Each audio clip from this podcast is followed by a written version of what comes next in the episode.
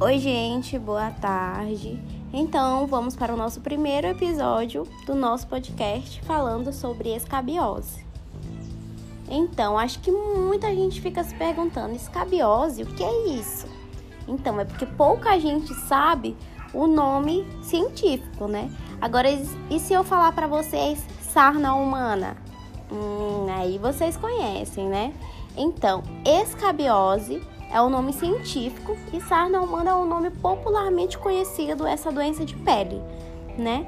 Essa doença de pele é causada por um ácaro, né, Sarcoptes scabiei, e é uma doença transmitida facilmente de pessoa para pessoa, né? Então ela é transmitida através de um contato físico ou raramente, dificilmente por é, compartilhamento de roupas ou até mesmo de quaisquer, outro, quaisquer outros objetos, tá?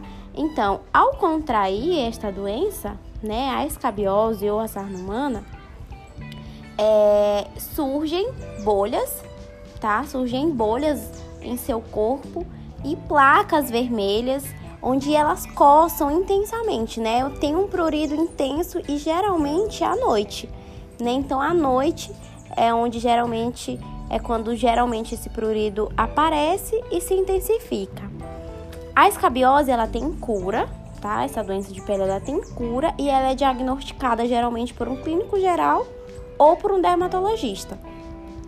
E geralmente é indicado o uso de pomadas ou sabonetes para que possa haver a eliminação dos ovos desse ácaro, né? Além da higienização da pele e do local onde você está inserido, tá? Então, o ácaro responsável pela escabiose é o ácaro fêmea, né, onde ela é responsável por fazer a escavação e a penetração na pele para uh, o para o aparecimento da doença, né? O aparecimento dos sintomas da doença e os locais de maior é, preferência deles, né, de maior inserção deles na pele são os dedos das mãos, dos pés, os cotovelos, os mamilos das mulheres, é, as axilas, o pênis, a bolsa escrotal, a cintura, ao longo da cintura, né, a parte inferior das nádegas.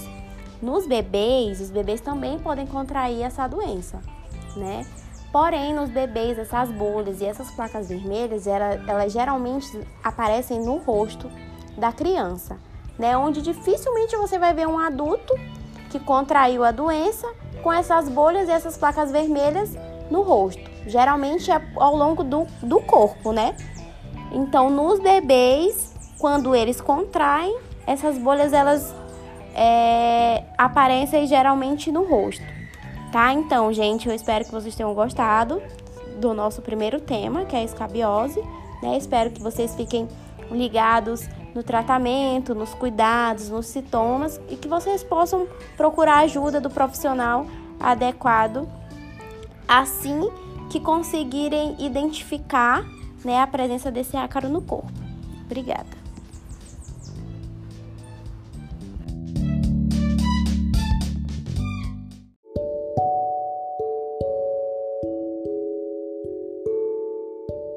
Oi, gente, boa tarde. Me chamo Tainara Moraes e vamos para o nosso segundo episódio do nosso podcast falando sobre glicemia capilar.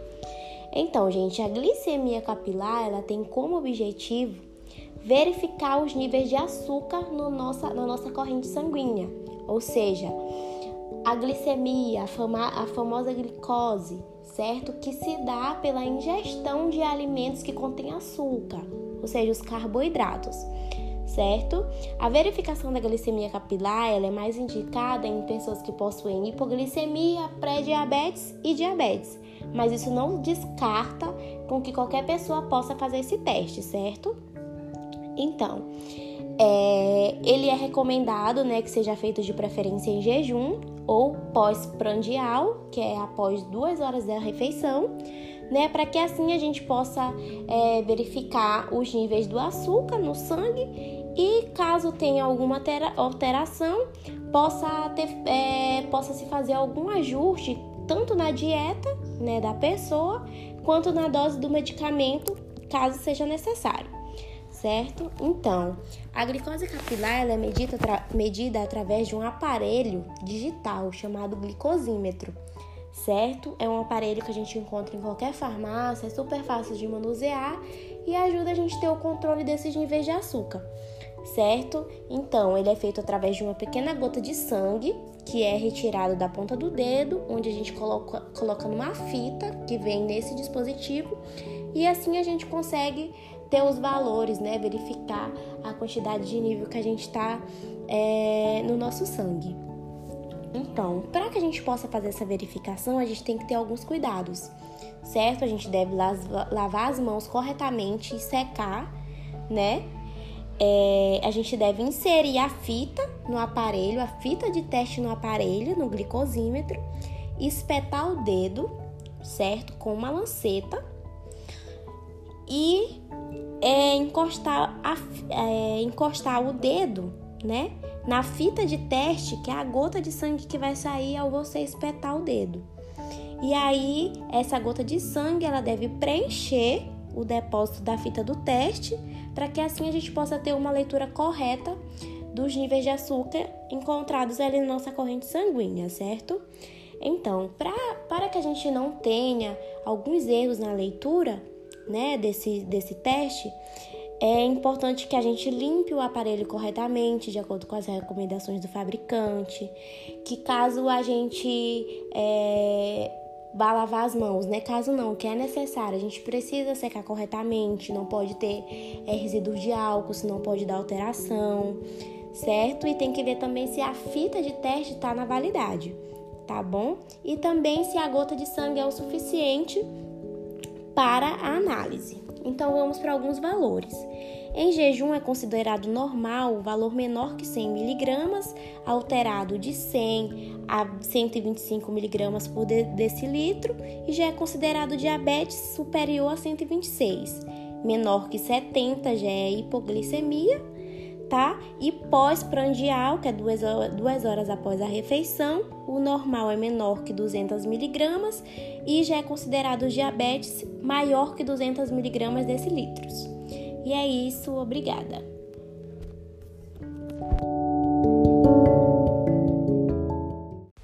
Boa noite. Hoje nós vamos falar sobre o intertrigo. O intertrigo é uma infecção né, na pele que pode aparecer na parte interna das coxas, entre os dedos ou então nas dobras da pele, como por exemplo as axilas, é, abaixo dos seios ou então virilha, o que causa uma coceira, dor no local e vermelhidão. Essa infecção ela é causada pelo fungo Candida albicans, que está naturalmente presente no organismo, mas que pode proliferar e levar ao aparecimento de sintomas quando existem condições favoráveis, que é o calor e a umidade. E pode ser observado nas áreas das dobras do nosso corpo.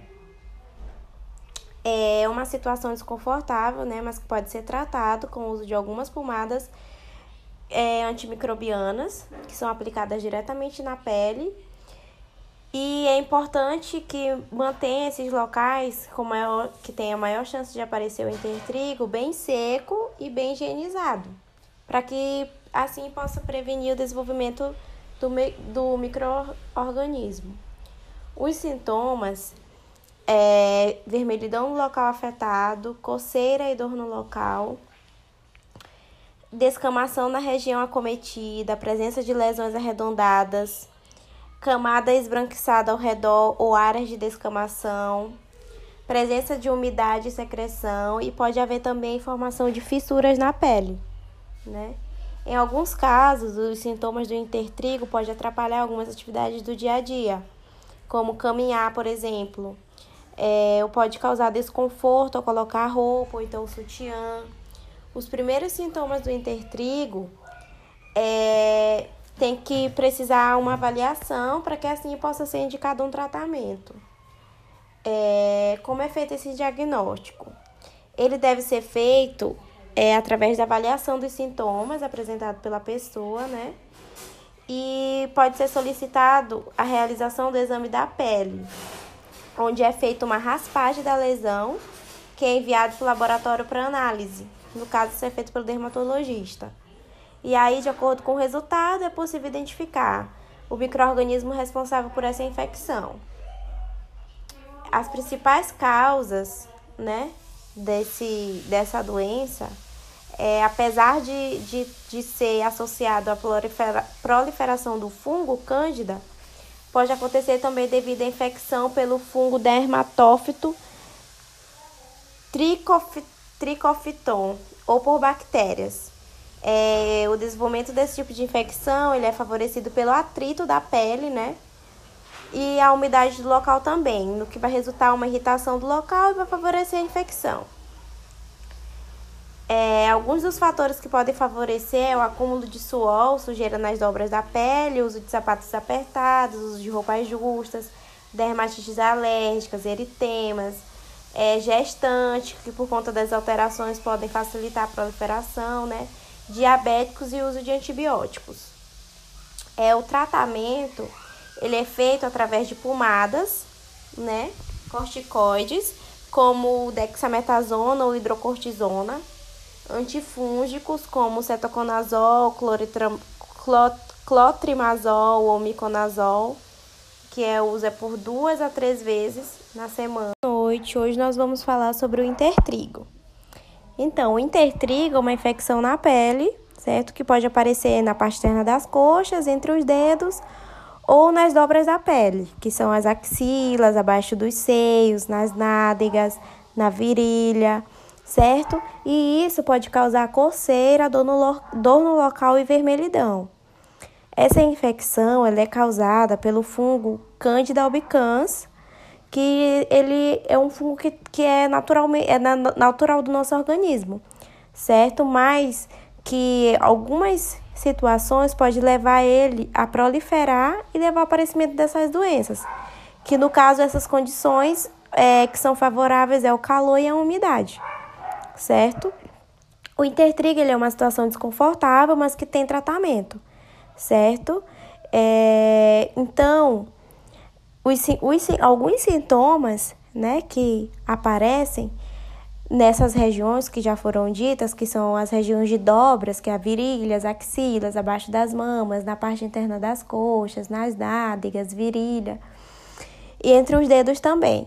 Esses sintomas podem ser vermelhidão no local afetado, coceira e dor também no local, né? Descamação, presença de lesões arredondadas, camada esbranquiçada, presença de umidade e secreção.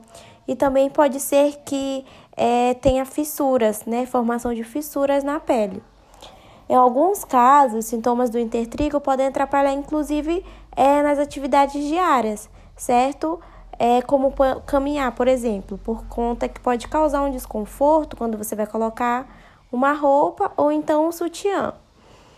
É, como é feito esse diagnóstico? O diagnóstico ele deve ser feito, é, pode ser feito por enfermeiro ou então por um dermatologista, mas em caso do dermatologista ele avalia os sintomas e pode também é, solicitar a realização do exame da pele, que é por uma raspagem da lesão, que é levado para análise, e aí se tem um resultado mais preciso para saber qual microorganismo que está ali naquela infecção e assim tratar é, é, com mais precisão, né?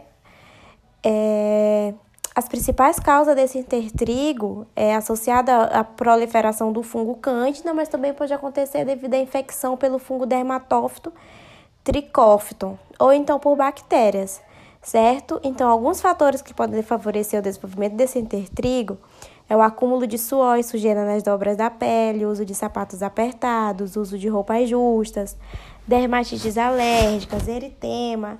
Em gestantes, pode ser devido à alteração hormonal. É, diabético sem controle é, adequado também é um fator, certo? Então, além disso, né, no caso de pessoas obesas que passaram pela cirurgia bariátrica, é, eles também podem desenvolver o intertrigo, que é por conta do acúmulo de pele, o excesso de pele. Então, causa fricção e, consequentemente, forma assaduras e tem infecção. O tratamento ele pode ser feito por pomadas corticoides, como dexametasona ou hidrocortisona, antifúngicos, cetoconazol, clotrimazol ou miconazol, ou então compressas com solução de permanganato de potássio. É, então é importante que se mantenha a região afetada sempre limpa e seca e evitar a utilização de roupas apertadas, para que assim a pele respire e não haja essa infecção. E é isso, obrigada. Boa noite, gente. Hoje nós vamos falar sobre a clamídia. Então, a clamídia é uma infecção sexualmente transmissível, né, causada pela bactéria Chlamydia trachomatis, que pode afetar tanto homens como mulheres. É, na maioria dos casos da infecção, ela pode ser dessa infecção, ela pode ser assintomática, né? Mas também é possível notar alguns sintomas em alguns casos, como por exemplo, é, corrimento vaginal alterado, ou então queimação a urinar né? Essa infecção ela pode aparecer após se ter contato sexual desprotegido. E por esse motivo, nos homens é mais frequente que a infecção surja na uretra, no reto ou então na garganta, enquanto na mulher os locais mais afetados são o colo do útero ou então reto. É, essa doença ela pode ser identificada apenas com avaliação dos sintomas já apresentados, né? Mas também é, existem alguns outros exames que ajudam a confirmar esse diagnóstico.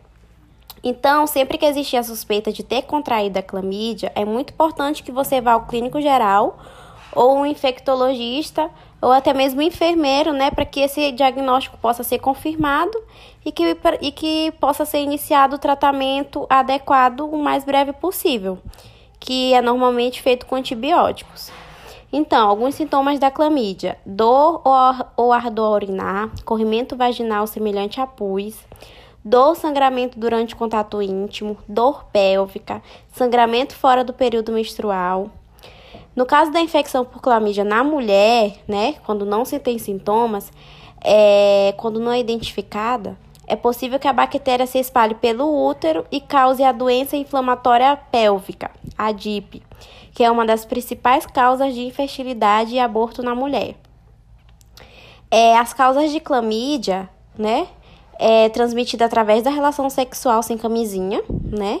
Seja ela oral, vaginal ou é, anal, né? Então, dessa forma, as pessoas que têm vários parceiros sexuais, eles acabam apresentando maior risco dessa doença, e a clamídia também pode passar de, pode ser de contraída de forma congênica, né? Congênita, que é onde se passa da mãe para o filho durante o parto. Quando a grávida tem infecção e não fez o tratamento adequado. É, o risco de clamídia na gravidez é que pode levar ao parto prematuro, ao baixo peso do RN, né, morte do feto e endometrite. É, o diagnóstico da clamídia ele é feito pelo urologista ou ginecologista a partir da observação dos sinais e sintomas que a pessoa apresenta. E para confirmar, é, são normalmente solicitados alguns exames laboratoriais, né? É... O tratamento para clamídia ele é feito com o uso de antibióticos, como a azitromicina em dose única ou doxiciclina durante sete dias, ou então conforme é indicado pelo médico. É recomendado manter o tratamento mesmo que não existam mais sinais e sintomas aparentes, pois assim é, é possível garantir que houve a eliminação da bactéria. Né? É importante que o tratamento seja feito tanto pela pessoa portadora da bactéria quanto pelo parceiro sexual. É, mesmo que o contato sexual ele tenha, feito, tenha sido feito com preservativo, mas no caso o tratamento ele tem que ser feito para ambos, né? E é isso, gente. Obrigada. Boa noite. Olá, boa noite. Hoje nós vamos falar sobre a larva migrans. A larva migrans cutânea é uma infecção por ancilóstomos que é transmitida a partir da terra úmida e quente ou então quando a pele fica exposta à areia. É, a larva migrans ela é causada por uma espécie de ancilóstomo denominada ancilostoma, né, que são parasitas. Esses parasitas, eles são organismos que vivem é, sobre ou dentro de outro organismo, que no caso é o hospedeiro. E eles, e eles dependem desse hospedeiro para se alimentar e sobreviver. Então, essa espécie de, de parasita, durante uma parte da vida, ela vive normalmente no intestino de cães e gatos. E durante outra parte da vida delas, né, elas vivem em peles de seres humanos. É, os ovos desses ancilóstomos eles são excretados nas fezes de cães e dos gatos e eles se desenvolvem através das larvas, que quando elas são deixadas na terra ou então na areia quente ou úmida, elas amadurecem e aí assumem uma forma que pode penetrar na pele do ser humano e o que causa, né, é, ao se caminhar descalço, ao deitar no sol, ou sobre o solo ou na areia contaminada. Então, corre o risco de acontecer essa penetração. É, essa, essa doença né, é mais comum, ela ocorre no mundo inteiro, mas ela, comum, ela é comum em ambientes tropicais. Né? O ponto de infestação, como eu já havia falado, é geralmente nos pés, nas pernas, nas nádegas ou então nas costas. O ancilóstomo ele cava um buraco, né, junto com junto a um trato aleatório e ele provoca uma erupção, uma erupção cutânea, né, que é meio acastanhada, é sinuosa, sinuosa e filiforme e fica inchado, né? Essa erupção ela coça muito, ela coça intensamente. Então, é, também pode ser que ocorra algumas pequenas protuberâncias e bolhas, né, no local afetado. E muitas das vezes, coçar as protuberâncias e essas bolhas resulta em uma infecção bacteriana da pele. Então, a avaliação, né, o diagnóstico é, da, da larva migrans, ele é baseado mesmo com o histórico do paciente, é, de acordo com as erupções cutâneas ali presentes e se houve ou não contato recente com terra ou areia. Né? O tratamento ele é feito com tiabendazol em líquido ou creme ou albendazol ou ivermectina, né? A infecção ela desaparece por si só depois de algumas semanas ou então meses, né? Mas o tratamento alivia a coceira intensa e reduz o risco de infecção bacteriana que às vezes resulta no ato de coçar, né? Porque coça muito e aí às vezes resulta na infecção, então por isso tem que ser feito o tratamento. E então é isso, obrigada.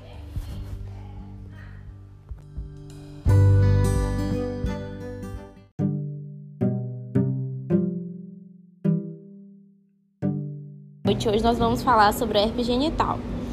É, o herpes genital é uma infecção sexualmente transmissível, né, uma IST, que ela é transmitida através da relação sexual desprotegida, é, que ao entrar em contato direto com o líquido liberado pelas bolhas formadas pelo vírus, e elas são encontradas na região genital na pessoa infectada.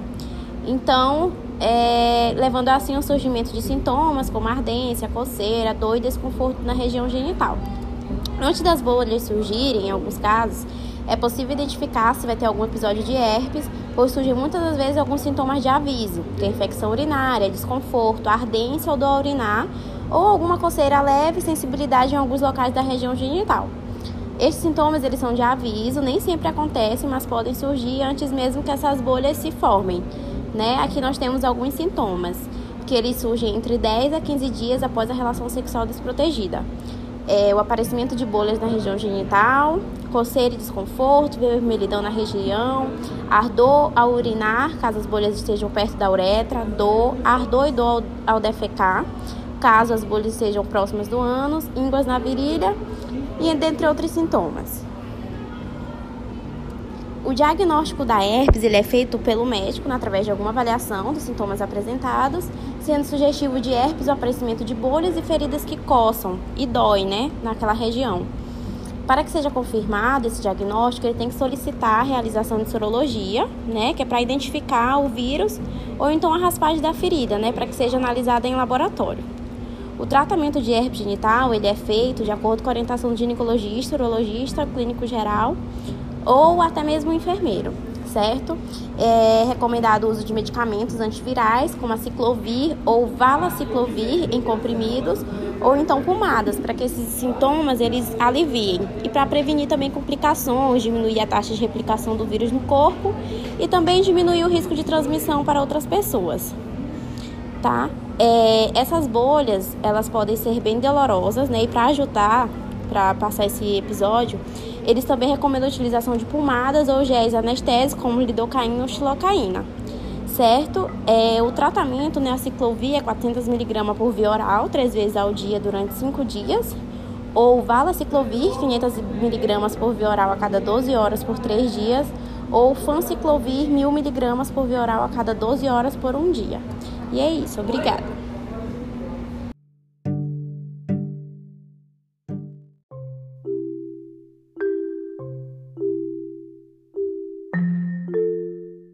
Gente, boa noite. Hoje eu tenho o nosso podcast é a doença mão-pé-boca. Então, é, essa síndrome, né, mão-pé-boca, ela é uma doença que é altamente contagiosa e ocorre com mais frequência em crianças com menos de 5 anos, mas que também pode acontecer em adultos. É causado pelo vírus do grupo Coxsackie, que pode ser transmitido de pessoa para pessoa através de alimentos ou então objetos contaminados. É tratamento dessa doença da mão pé boca ele deve ser orientado por, por, por algum especialista, né? Algum pediatra, clínico geral ou até mesmo enfermeiro. E pode ser feito com remédios para febre, anti-inflamatórios, remédios para coceira e pomadas para afta, que tem como objetivo de aliviar esses sintomas. Os sintomas dessa síndrome, mão pé boca, geralmente aparecem depois de 3 a 7 dias após a infecção pelo, pelo vírus e incluem a febre acima dos, dos 38 graus Celsius, dor de garganta, muita salivação, vômito, mal-estar, diarreia, falta de apetite, dor de cabeça.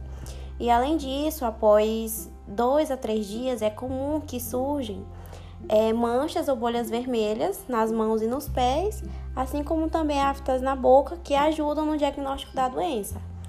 Né? O diagnóstico dessa doença é feito pelo especialista por meio da avaliação dos sintomas e das manchas.